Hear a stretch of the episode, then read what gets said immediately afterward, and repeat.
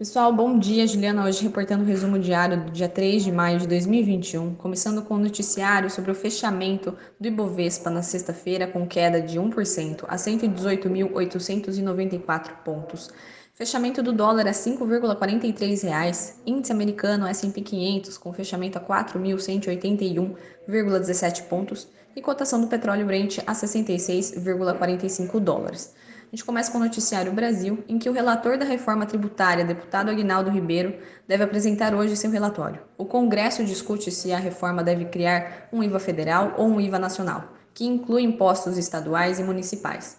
Este último exigiria uma emenda constitucional e um acordo mais amplo com os governos subnacionais, o que é visto por alguns legisladores como mais difícil de ser aprovado.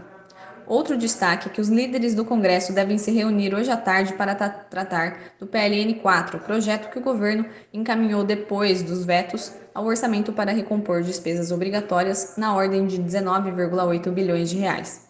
Há uma articulação de deputados e senadores com parte do governo para usar uma parcela desses recursos para ampliar investimentos e outras despesas discricionárias, o que tem resistência do time econômico.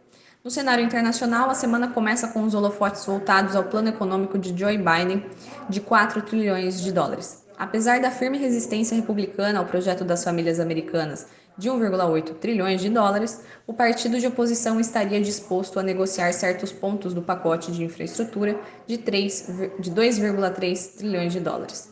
Em vista disso, a Casa Branca estuda fatiar o projeto, mas as conversas ainda são incipientes, devendo acelerar somente nas próximas semanas, com reuniões agendadas entre o presidente e lideranças parlamentares de ambos partidos.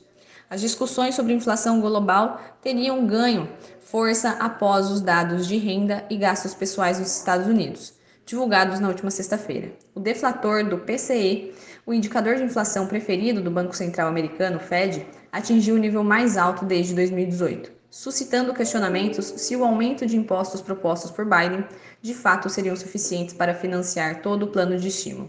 A secretária do Tesouro, Janet Yellen, reforçou no final de semana que os planos de despesas do presidente americano não devem gerar inflação.